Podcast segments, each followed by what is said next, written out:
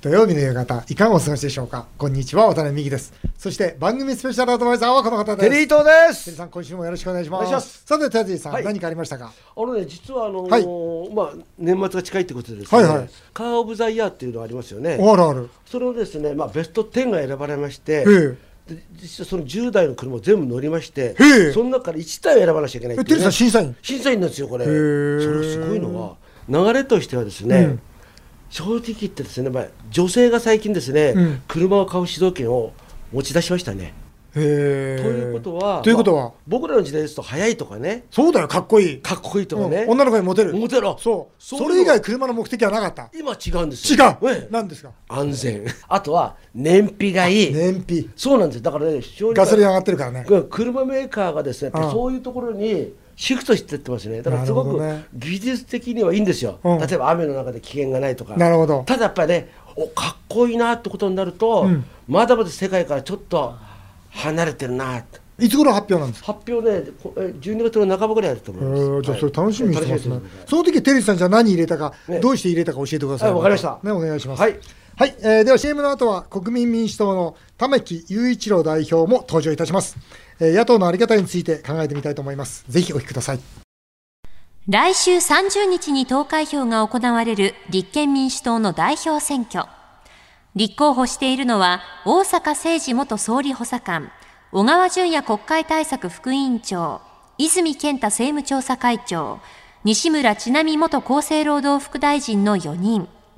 各候補の知名度不足が指摘されていますが、若返りや党の刷新を期待する声もあります。そこで今回はこんな企画をお送りします。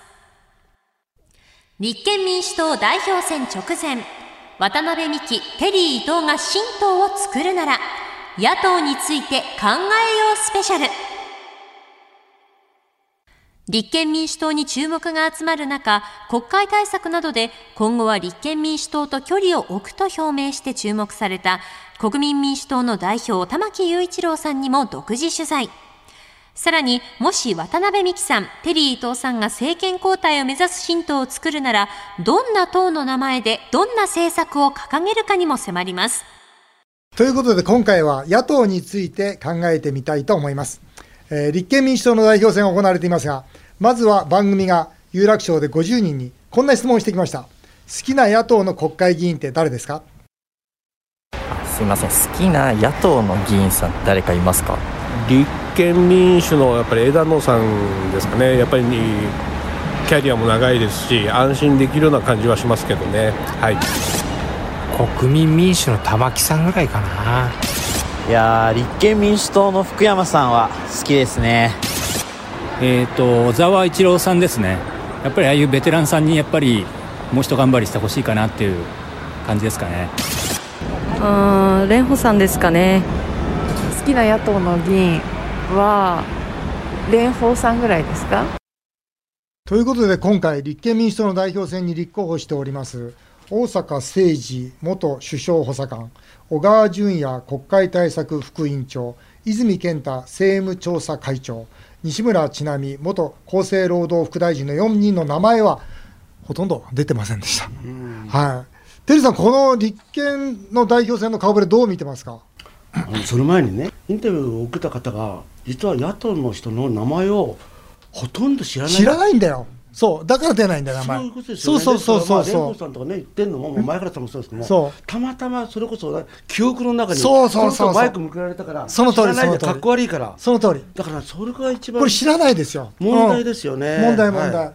だから誰がどうだっていうよりも、うん。その存在自体を知らないことが問題だよね。で。僕ね実は今回ですね、はい今実はうん。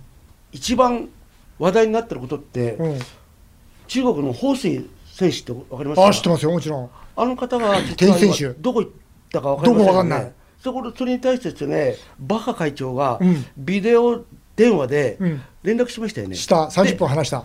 非常にうさんくさいですよ。うさんくさい。あの時に、うん。バッハさんって何をすべきかっていうと、うん、これ選手ファーストなんですよ。うん、それをしなくちゃいけないのに彼がしたことっていうのは中国ファーストだったそうですね。でそういうことを実はこの4人の代表者が一人でもいいから言えばよかった言えばいい。それを言ってですねいやとんでもないよと、うん。バカ何考えてんだと、うん。って言ってですねこんなことやってんだったら日本はうん。北京オリンピックうん。出る必要ないと。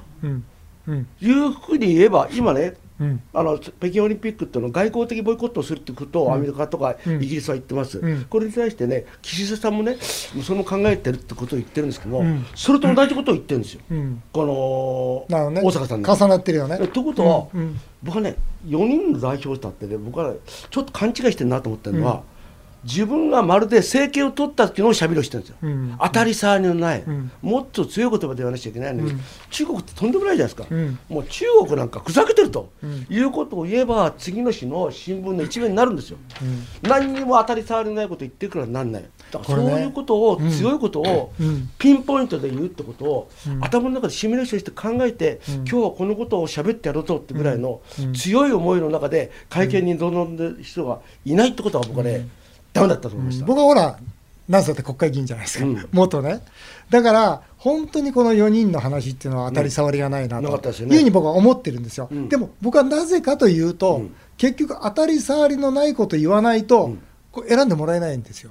要するにその投票するのは立憲民主の方々ですから、だからテリーさんみたいに、例えば、尖ったこと言うじゃないですか、そしたらもう彼らはもうそこから代表選には選ばれないんですよ、そういう人たちがいるんだということを、この人たち分かって出てるんですよ。いやまあ、だからそこなんだけど、でもそれをすることによって、さっき言ったね、うん。野党の政治家、誰か知ってますかって言った時に、うん。相変わらず小沢さんだとかね、例えば蓮舫さんだとか、前原さんとかいるわけですよ、うん。この3人は悪いわけじゃないですよ、新しい人の名前、インプットさせるには、そのぐらいのことを言わないと、そその通り、だから今回ね、これ、まあ、珍しくこの4人の意見、どんどん聞いてるじゃないですか、うん。テレビでもずいぶん出てるし、うん。だから、それこそね、今回ね、いいと、負けてもいいとうん。いうことで、国民にものを言うと。そうなんです。言って、今回は負けると。だけど次にね、立憲民主でまたごちゃごちゃしたときに、もう一回出てきたときには、今度、立憲民主の方々が、いや、もう気に入らねえけど、まあ、とにかくあいつ選ぼうかと、だから次のチャンスね、セカンドチャンス狙って、そこなんですよ。発信するべきなんですよ。今僕が言ったようなことをもし言ったらね、うん。テレビで呼ばれるんです、うん。テレビで呼ばれるってことは知名度が上がるわけじゃない、うん。そうすると立憲の中でも、うん。ああいつちょっと存在感違うぞと言うんですけども、今実は一番なんか優位って言われてる小川さんうん、大したこと言ってないんですよ、何も言ってない。うん。もう本当に、うん、こ何もの程言ってない。度のことがあってなんかもう、何言ってんのかなでも言うと受かんないからもう、そこだと思いますよ。だからそれだったらだから、うん。それをじゃあ国民に伝わんないですよ、って感じがしましたあのね、立憲民主のあり方に本当に批判的な、はい。あのーほら、私たちの友人の弁護士の北村春夫さん、はい。お話聞いてきました、ん。そちらをお聞きください。北村先生、立憲民主党、正確には旧民主党をあまり好きじゃないというような発言をされていましたが、えーはい。立憲民主党のどこがあまり好きじゃないのでしょうか？政権批判だけをして、政権担当能力を持たないような政党という前提であれば別にどうでもいいんですけど、その、もともとが二大政党制を目指すとして決闘されたはずですね。であるとするならば、まあ、いくつかあ重大な問題点があって、まあ、許容できないと。一つは、日本共産党との選挙協力ですね。うーそういう立憲民主党っていうのは二大政党制の一つになり得ないというのが一点。でもう一つはその昨年の、まあ、コロナで大変な時期に、えー昨年の3月4月頃、えー国会で何をしてたかというと桜それから盛りかけこの批判だけをしてましたと。これはあの国のお国益本当に国がどうあるべきかそして緊急な事態にどう備えるべきかっていうことを全く議論しようとしないこれもあの政権を担当しようとする野党ではないと政権批判だけできれば自分たちの役割はそれでいいんだというそういうその、まあ、放末野党、えーとしての行動だったと思ってます。えーもう一つは憲法について憲法9条を守ると言っているんですがそれであれば憲法9条がなぜ必要なのかつまり憲法改正に関する議論これを真正面からしようとしない。憲法というのは法規範ですからしかも法規範の根本なんでどういう憲法にすべきかということはあ国会議員であればえーまず第一に、うん、常に検討して議論に加わらなきゃいけないことなんで、えーそういう政党、政治家であれば、これはもう二大政党制の一つを担おうとする政党には到底なり得ないと。そういう意味で、うん、嫌いというよりも、まあ、二大政党制の一つを担うという政党としてはもう全くえー資格がないというふうに考えています。テリーさん、いかがですか、北村さんの厳しい意見出てましたが。ね、ずっと安全保障に関してはやっぱりね、相入れることはできないって言ってたじゃないですか、うんうんうんやっぱ相入れることはやっぱりね、こあの国民民主党はやってたんで、うんそこを、ね、あのどうするのかってことは、まあ、大きな問題ではあると思うんですけども、そうそう、テリーさんはさ、ほら、立憲より国民民主の玉木さんがいいって、はい時々言うじゃないですか、はいはい。玉木さんのインタビューも聞いてきました。はい、どうぞ。今回国民民主党は野党国対委員長連絡会議から離脱されましたが、なぜその決断をされたのか改めてリスナーにご説明いただけますでしょうか。はい、あのこれまでですね、えー立憲民主党、共産党、社民党さんと、えー国民民主党4党で国会対策の枠組み、同じ枠組みでやってきたんですけれども、まあ、選挙の前にですね、あの市民連合さんが結べと言って持ってきた政策協定、これ、我々、まあどうしても安全保障や、えーエネルギー政策で一致できないところがあって、えーそれには合意しなかったんですね。でその結果、選挙で我々のところに共産党さん、あの現職がいるところにも候補者を立てて、我々まあ共産党さんとも戦って、えー勝利を収めて、まあ、我々は筋を通してですね、政策を曲げずに戦った結果、勝ったので、えーまあ、それなのにこう、まあ、仲良くニコニコ並んでですね、一緒にやろうっていうのはなかなか有権者の理解も得られないということで、もう一旦その枠組みからは離脱をするということを決めて、まあ、各党と政策実現のためにも遠距離で付き合おうということを決めました。続いてですが、本来の野党のあり方というのはどうお考えでしょうか？あの野党には2つの役割があってですね、1つはその政権与党のまあ税金の使い道など、その行政監視機能ということでおかしなところがあれば厳しくチェックをすると、これ我々もやっていきたいと思います。で合わせてですね、やっぱ今の与党では、政府ではできないことを、まあ政策を提案して実現していくと。いうことがもう一つの機能だと思っていて、で私たちはあの特にコロナの後ですね、やっぱり皆さん非常に困っていて、将来が見えない中で、野党であってもですね、具体的な物事の解決策、政策を提案してそれを実現しようということ、これを心がけてきました。対決よりも解決だということをですね、この選挙でも訴えてきたんですけれども、まあ、こういう方針が特に我々はですね、大きなまあ政党としての柱にしていまして、えー現に昨年の10万円の現金給付であるとか、孤独担当大臣の創設なんかも、我々が提案して実現してきたことなので、まあ、こういった対決よりも解決、まあ、この姿勢をより我々はまあ強調してやっていきたいと思いまして、まあ、そういった姿勢が今回の選挙でも、えー支持されたと認識しています。そして国民民主党が政権を取ったら、この国はどう変わりますでしょうか？明確です。給料が上がるようになります。あの25年間日本は実質賃金下がり続けてきて、これは自民党政権も民主党政権も解決策を示せなかったんですね。で我々は今回、そのパッケージとしての経済政策を出しています。積極財政の転換とか、人への投資をもっと拡充しよう、予算倍増しよう、そのための教育国債出そう、いろんなことを言ってますけども、何のためにやるかというと、日本の経済の生産性を上げて、給料が上がる経済、これ単に給料を強制的に上げようっていうんじゃなくて、給料を上げるようなもう経済全体が活性化していくような、そういう具体的な政策を我々提案していますので、え国民民主党がですね政権を取ったら、政権の、え中枢に入ったらですね、給料上げ上げ、給料が上がる経済が実現します。最後にあのスタジオのテリーさんが普段から玉木さんのことが好きだと発言していますので、テリーさんに一言お願いできますでしょうか？テリーさんからね、前アドバイスいただいて、まあ、たくさんいいこと言ってるんだけど、分かりにくいって言われたので、もう分かりやすく短い言葉で伝えようと思っていて、それをいつも心がけてるので、あの、給料上げ上げ、これでいきたいと思うので、テリーさん、応援よろしくお願いします。どうですか、テリーさん。ダ給料上げ上げ。ダメダメダメ。無理だと思いますよ、うんだから国民民主党もね、それこそ、まあね、共産党と悩んでた時期があったと思うんですよ、組もうかどうか迷ってたんで、まあこれは良かったよね。あこれもこれもうん間違いなくはい共産党と組まなかったのは良かったよね。でもね、バッハさんを、うん。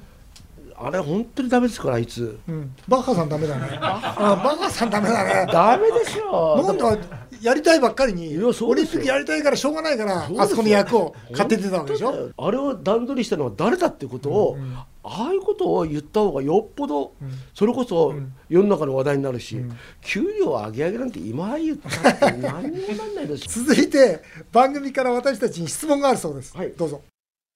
渡辺美樹さん、テリー伊藤さんに質問です。もし神道を作るなら、どんな党の名前で、どんな政策を掲げますか？はいそれでは私渡辺美樹が新党を作るならこちらお願いします。色紙に書かせていただきました、党の名前は、新党経営日本議員は全員経営者、おいいですね。経営者じゃないと議員になれない。どれぐらいの経営者ですか？例えば町工場の。年商30億最低。年収そうだ。30億まではいかなきゃダメ。もうその時点で誰も入れてくれないじゃないですか、あでもビジネスとしてはいいですよね。いいでしょ、だってね今何が欠けてるかっていうと、経営感覚なんですよ。なそりゃそうだ。要は1円を大切にする。その税金の1円を大切にする、そして本当の意味で一人も取り残さない費用対効果を考えたそして PDC を回していくことが大事なんですよ。もう金使いっぱなしのね日本。これはもうダメだと。実はねあの僕はあれですよ。内緒なんだけど、えー議員になって2年目にこの新党を考えたんです、お5人実は集めたんです。集めましたか？集めた。だけどよく考えてやめた、それではテリーさんが新党を作るなら党の名前政策を発表してください。星が綺麗だと。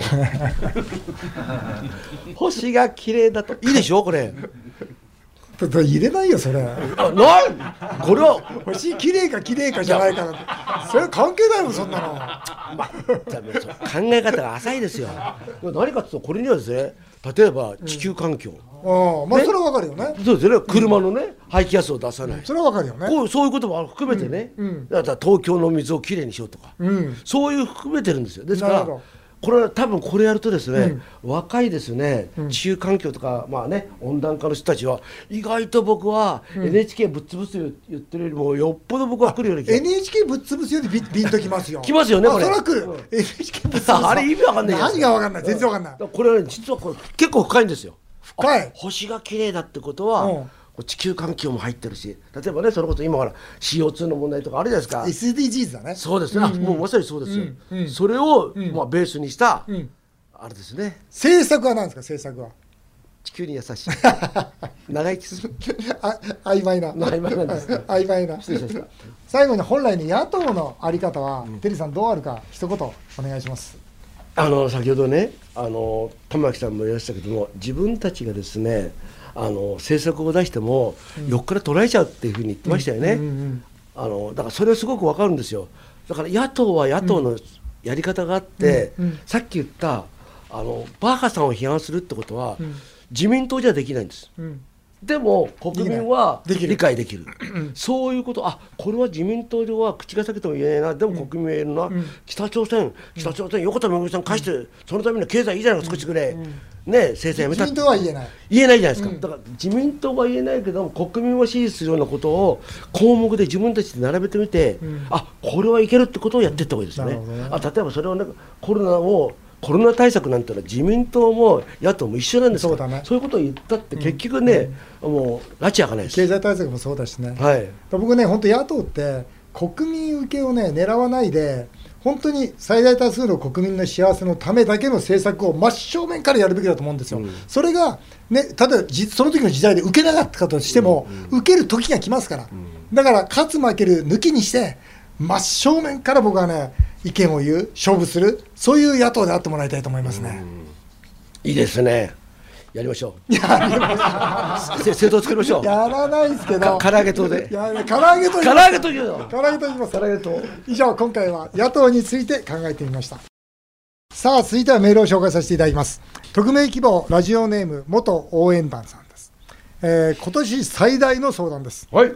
数年前に浮気がバレて以来妻から冷たくされていますこの12月にもう一度やり直したいと妻に心から本気のお願いをします。帝国ホテルのレストランも予約しました。妻とのこれまでの思い出を絵本にしていいよねこれね。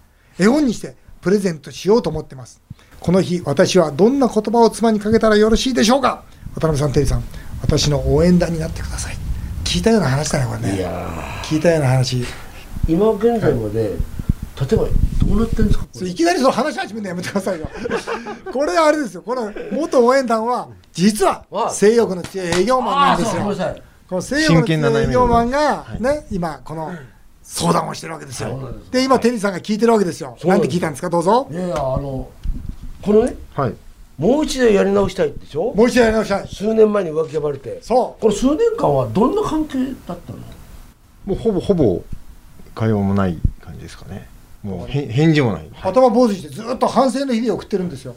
LINE も敬語で返ってくる。あら？寝室は？寝室は別です。もともと昔からです、はい、別ですよ。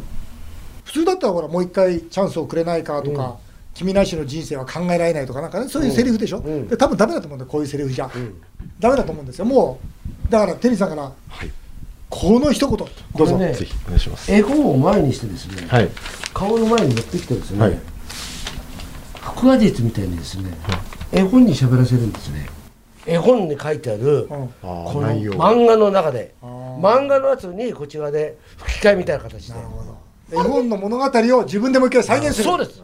なるほど。楽しかったね。っていう感じでやったらどうでしょうか、ありがとうございます。ちょっとやってみます。悪くないよね。はいやってみます。じゃ自分で絵を描いてる朗読するってことねすごくリアルで自分で絵描くつもりなの？ええ違うよね。描いてもらうんでしょ？はいテリーさんこの作戦がうまくいったらもう性欲自慢やめるんですって。でなおかつこの番組の準レギュラーも卒業するという決意でもう我々とはちょっと遊んでくれないらしいどう思います？これ。ね 何？著しい裏切りでしょこれ。ね ありえないでしょだけど 仲直りしてまたここで浮気の話してたらまた喧嘩になるもん。